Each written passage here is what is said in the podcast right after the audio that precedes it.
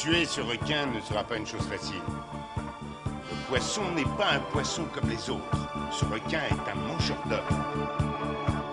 S'il plante ses dents et qu'il referme ses mâchoires, vous êtes foutus. Oh, arrêtez Il suffit de lui mettre une balle dans la tête et c'est lui qui est foutu. Pas vrai? Le requin tigre que nous recherchons est un maniaque. You're gonna need a bigger podcast. Bienvenue à la plage, bienvenue sur Shark Parade, votre podcast tout entier dédié à la plus grande gloire des films de requins tueurs. Je suis le professeur Rico, et nous nous retrouvons une fois de plus pour explorer ce monde merveilleux des squales agressifs et des baigneurs imprudents au cinéma. Rappelons un petit peu le principe de l'émission. Lors de l'épisode précédent, nous avons tiré au sort deux films de requins que nous allons voir, analyser, disséquer, de manière à les reclasser. Pour ce faire, pour chacun des films, nous allons essayer de remplir une fiche de suivi des compétences squalo-cinématographiques ou compétences squalographiques, qui sont originalité, histoire, personnage, ambiance, réalisation, qualité des requins. Et nous y rajouterons une appréciation personnelle, ce qui nous donnera une petite note sur 20, qui nous permettra de reclasser le film dans une des cinq catégories suivantes incontournable, bon, routinier, nul ou à fuir. Le hasard sachant se montrer taquin, les films que nous allons traiter dans cette session ont un double point commun, qui n'est déjà pas d'être des films de grande qualité. Puisqu'il s'agit de Malibu Shark Attack, un film de 2009 réalisé par David Lister, et de 90210 Shark Attack, film de 2017 réalisé par David Decoteau. Et soyons honnêtes avec ces deux-là, on va pas véritablement bouleverser la tête du classement. Alors, prêt à se jeter à l'eau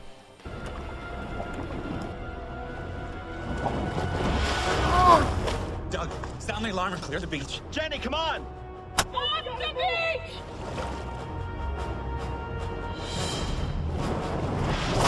It's a goblin shark. I don't care what it is. Kill it. No, goblin sharks were thought to be extinct. They're extremely rare. Oh well. Everybody back to the hide. Go, go, go!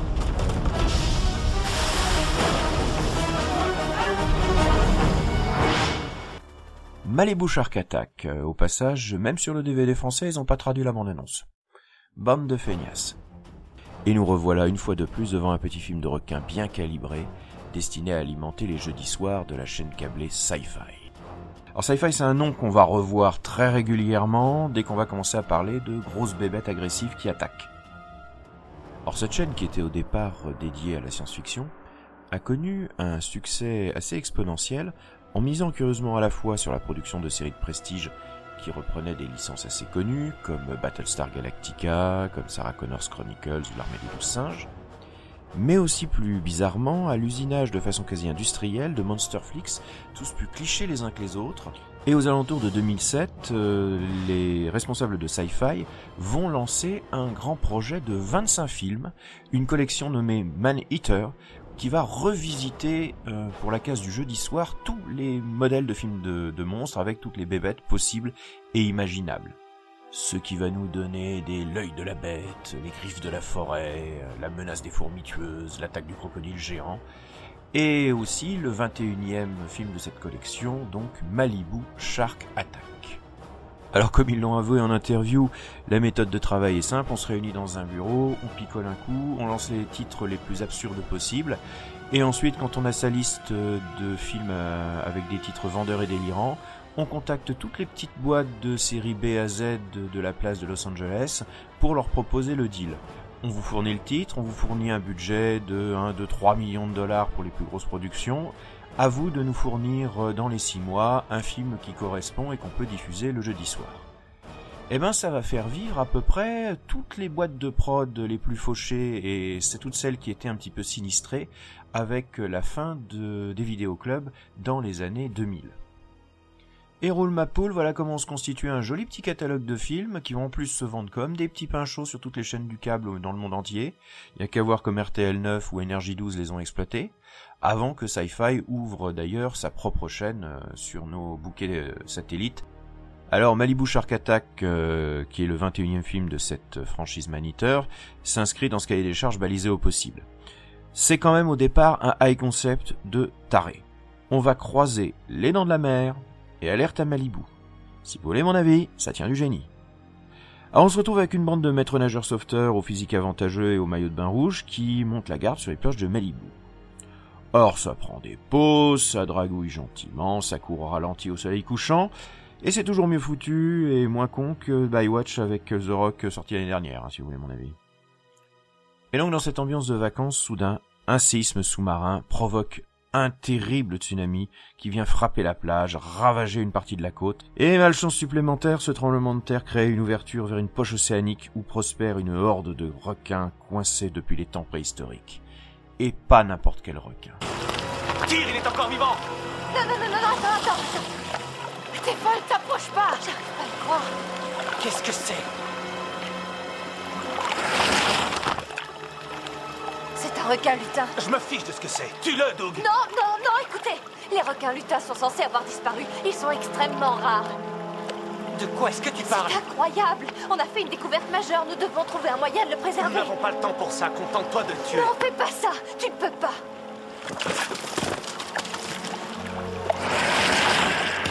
Ah, c'est immonde. Quelle horreur.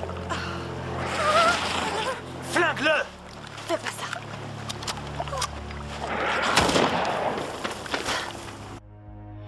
Des requins lutins, qu'on appelle aussi requins gobelins. C'est une bonne idée de les avoir recherchés, ceux-là. Ils sont rigolos, ils ont une drôle de forme, avec un- une sorte de corne qui leur pousse sur le front, un peu comme Jean-Claude Van Damme. Puis une mâchoire très en avant, avec les dents qui ressortent, ce qui leur donne un look à la fois inquiétant et vaguement ridicule. Bon, là, la réalité, ils sont pas vraiment préhistoriques, mais plutôt bien actuels et vivent dans les grands fonds océaniques. En plus, euh, ils se nourrissent essentiellement de poissons enfouis dans le sable. Ils sont pas agressifs avec l'homme, euh, d'autant que on ne les voit quasiment jamais par nos profondeurs. Mais bon, si on s'arrête à ce genre de détails, on fait plus de films. hein. En tout cas, ils ont plus de charisme que les acteurs, qui sont tous une belle collection de mannequins, dents blanches, mono-expression façon Barbie et Ken, parmi lesquels surnage vaguement Peta Wilson, une blonde australienne qui a eu son heure de gloire avec la série Nikita, euh, à la fin des années 90. Enfin, quand je dis surnage, euh, faut voir la mine dépitée qu'elle a la plupart du temps, on sent bien qu'elle fait le point sur sa carrière et qu'elle sanglote entre les prises. Bon, après, l'histoire, elle est assez concon. Hein. Les requins prétendument préhistoriques euh, sont relâchés euh, sur nos côtes lors d'un séisme et finissent par attaquer tout le monde lors d'un grand tsunami en image de synthèse particulièrement laid qui vient ravager la Californie, détruisant tout sur son passage, sauf le cabanon en bois sur pilotis des secouristes de Malibu. Une vague dévastatrice et meurtrière, décrite comme un mur d'eau d'une quarantaine de mètres de hauteur, s'est abattue sur les côtes californiennes. Les équipes de secours du comté de Los Angeles ont fait savoir sur le réseau des ondes courtes que leurs locaux et tout leur équipement étaient engloutis sous 10 mètres d'eau. Tous ces dégâts freinent hélas l'intervention des secouristes. Ayant touché terre à 10h17 ce matin, cette vague tueuse a été précisément mesurée par les chercheurs de Caltech, d'après qui le tsunami d'Indonésie en 2004 était moins important que celui-là. À l'instant, le maire de Los Angeles a fait appel à tous les titulaires d'un brevet de secouriste, les invitant à se rendre au centre de secours le plus proche. Ne quittez pas, l'édition spéciale continue. Et voilà nos ersatz de David Hasselhoff et de Pamela Anderson qui se retrouvent coincés dans leur cabanon, encerclés par les requins lutins énervés, qui ont sacrément la depuis le Mésozoïque. Soyons honnêtes, même si c'est jamais palpitant, ça fait le taf. David Lister, réalisateur sud-africain exilé en Australie où a été tourné le film, rend une copie propre, mais sans génie. Ça remplit le cahier des charges exigé par Sci-Fi. Les amateurs de série B reconnaîtront au générique le nom de Brian Tranchard Smith comme coproducteur. C'est un peu le Roger Corman australien, 30 ans de carrière à, à usiner du petit film euh, d'épouvante ou de karaté, avec un minimum de moyens euh, au soleil de l'Australie. La musique est signée Michael Nielsen, un Canadien qui est un faiseur attitré de chez Sci-Fi, qui nous rend une composition absolument passe-partout, réorchestrant les effets des dents de la mer sur des nappes de synthé. En fait, c'est parfaitement à l'image du film. C'est propre, mais il y a absolument rien qui dépasse. On sent que c'est des pros qui savent ce qu'ils font et qui livrent un produit calibré sans la moindre surprise. En fait, le principal problème du film, c'est qu'il est parfaitement plat. Même quand les maîtres nageurs sauveteurs euh, affrontent des requins à la tronçonneuse, eh ben, on se contente d'un bâillement poli. Pas trop mal.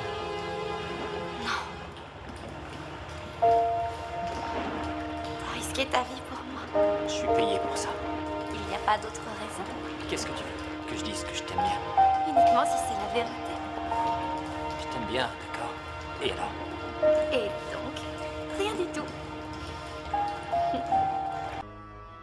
Alors, reprenons la fiche de suivi des compétences squalographiques de Malibu Shark Attack.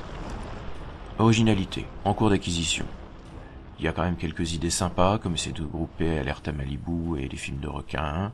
Il y a les requins gobelins qui sont quand même bien sympas, et puis l'idée du tsunami qui tient la route.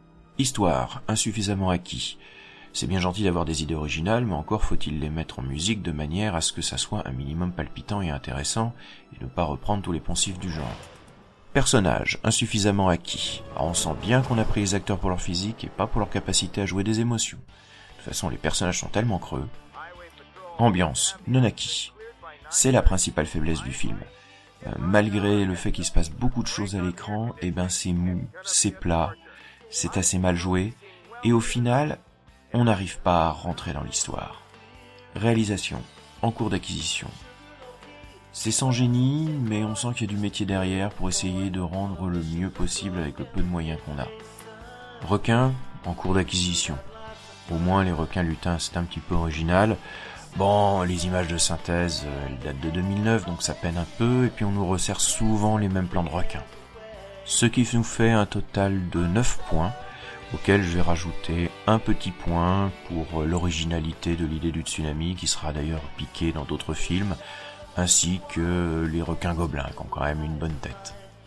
Donc ce qui nous fait un total de 10 sur 20, un ensemble routinier, et passer la surprise du concept euh, de mélanger Alerte à Malibu et le film de requin, eh bien il n'y a plus vraiment de suspense, et un produit d'une banalité tellement affligeante que le 10 lui va comme un gant. Et c'est un 10 par indulgence. Parce que t'as de la chance, Malibu Shark Attack. Après, je me suis enquillé le cancre de la classe. 90210 Shark Attack de David de Coteau. My dad used to say, when there was blood in the water, there's no hope. And he was right. I want to thank you all for signing up for this elective class. I heard your dad was a pretty famous ocean explorer. Really fascinating. Oceanic anthropology seems really cool. Write about your dad. That'll really help you. My dad's not coming back, is he? There's rumors he was cursed. Awesome. What else do you remember? A shark? A great white. A big one. You have powers or something. I'm scared. I'm gonna open up and say ah. Sounds good.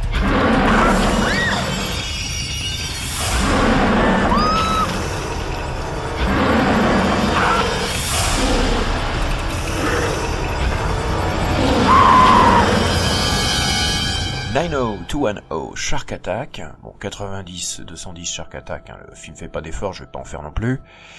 Dans la foulée de Malibu Shark Attack, un requin vient ravager un autre quartier de Los Angeles, puisque le 90-210, c'est le code postal de Beverly Hills, popularisé par la série du même nom. Bon, au départ, j'avais espéré que ça soit une attaque de requin sur le territoire de Belfort, ce qui aurait été peut-être un peu moins glamour, mais nettement plus original, et sûrement un sacré challenge pour les bestiaux, parce que pour arriver jusque là-bas... Enfin.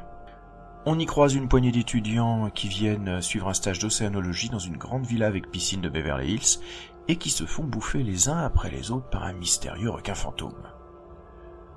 Putain d'escroquerie. J'ai déjà vu des films fauchés et mensongers, mais là on tient le pompon. Pourtant, je peux vous dire qu'en 20 ans de Nanarland et le double de succès de Vidéo Club, j'en ai vu des aides bâclées et sans le sou. Mais là, en termes de films de ramier, on n'a pas affaire à l'élève, on a affaire au professeur.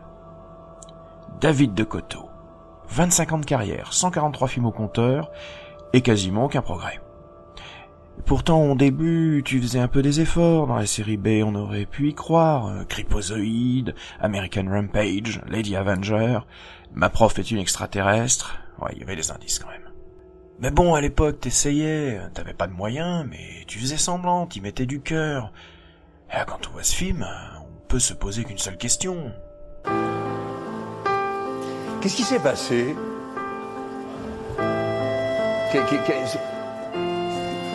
À quel moment ça a merdé Mais quel film de feignant. On est au-delà du je m'en foutisme à ce niveau-là. Non mais, juste regardez un instant l'affiche que j'ai mis en accompagnement du podcast. Un requin géant, un tsunami qui dévaste Beverly Hills, trois mimbois gros seins en bikini qui courent terrorisés. Eh ben faites marcher votre imagination, parce qu'à l'image, c'est une demi-douzaine d'endives molles qui discutent dans une villa, dont une qui se transforme ponctuellement en grand requin blanc, avec une pauvre incrustation sous paint. La vache, ça défonce tout ce qu'on a pu voir en matière de promesses non tenues et de tromperies sur la marchandise. Et pourtant, euh, je croyais avoir touché le fond, hein. il m'est déjà arrivé de voter socialiste des fois, c'est vous dire. I'm sorry, but it's true.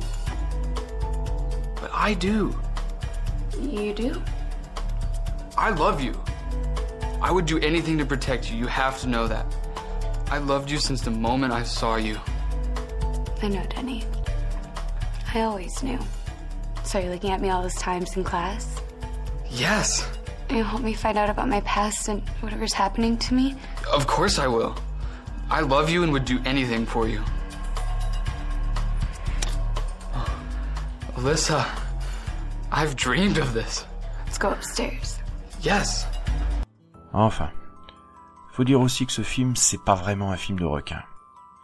C'est plutôt, dans l'idée, un film érotique gay soft. Très soft. Ouais, parce que même là, avant d'arriver à avoir une demi-molle, va falloir faire marcher son imagination. Alors il faut savoir que De Coteau, qui est gay revendiqué, a toujours su attarder sa caméra sur la généreuse musculature de quelques bellas translibars. Malin, dans les années 90, alors qu'il n'avait pas encore fait son coming out et qu'il bossait pour Corman, il avait réussi à convaincre le patron que ce genre de plan attirerait en plus le public féminin. Ce qui lui a permis de coupler ses deux passions dans la vie, donc les beaux et faibles et les films d'horreur.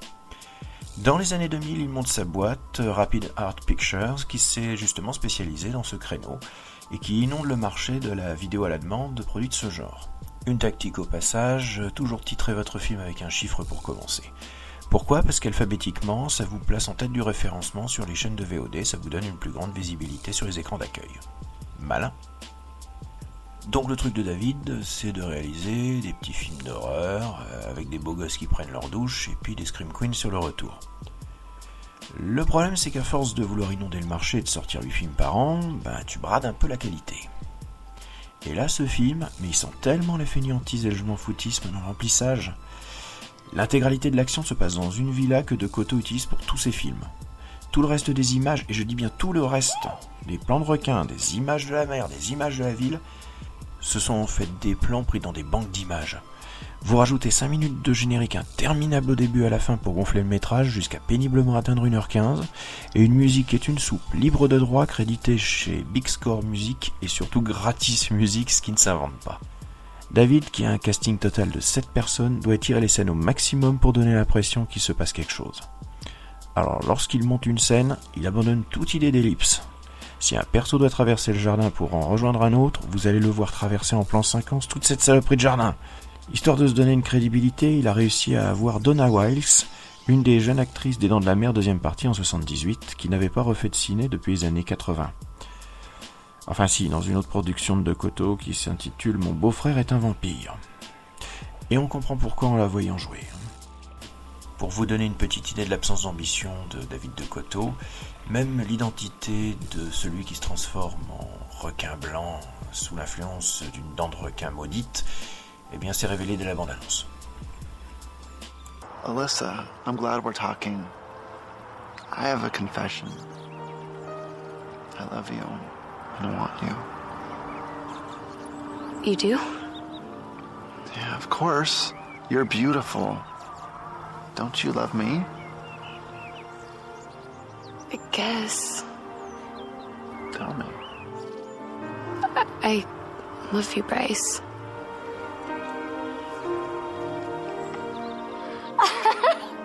oh my god, that was so awesome, Bryce. I cannot wait to upload this. Stupid Alyssa. Stupid!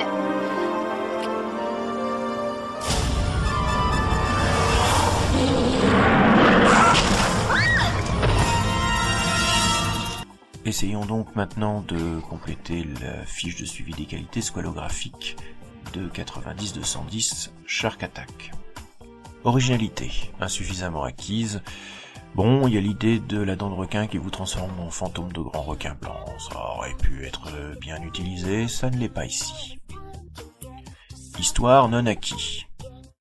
Il se passe rien et tiré sur 1h15 de film. C'est lent. Personnage. Insuffisamment acquis. Bon, les acteurs sont nuls et recrutés uniquement euh, parce que ce sont de beaux mecs bien gaulés sous la douche. Est-ce suffisant? Ambiance. Non acquis. Savoir filmer le rien, c'est tout un art. faut savoir créer la jouissance. Pas là. Réalisation, Nanaki. T'as jamais été un cador, euh, David. Mais là, t'as régressé. La lumière est immonde et tu filmes tout à la paresseuse. Requin, Nanaki. Alors soit on a des plans filmés dans un aquarium, soit on a une espèce d'effet spécial moche qui est réutilisé ad nauseam à chaque fois que le requin blanc ressort. Vous le verrez dans la bande-annonce, après c'est pas la peine de revenir, c'est toujours le même.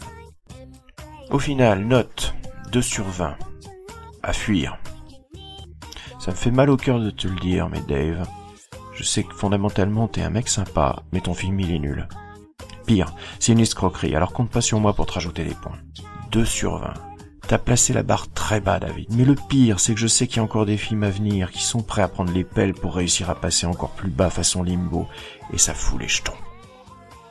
Eh bien maintenant il est temps de tirer les films pour la prochaine émission. Je farfouille dans ma boîte à requins, les dents de la mer, les dents de la mer, les dents de la mer. Empire of the Sharks, un asylum de 2017. Super. Mon deuxième film. Dark Tide, un film de 2012 avec Ali Berry et Olivier Martinez. Oh ouais, c'est un vrai film de cinéma en fait. J'ai perdu l'habitude. Bon, eh bien, voici pour aujourd'hui. L'été arrive. Où peut-on se retrouver? Eh bien, sur Nanarland le site, sur Nanarland le podcast euh, dans le label Riviera Ferraille, et puis sur Twitter, euh, arrobase The Ultimate Rico. Je vous souhaite le meilleur été possible en espérant que les requins ne seront pas au rendez-vous. Vous pouvez retourner vous baigner.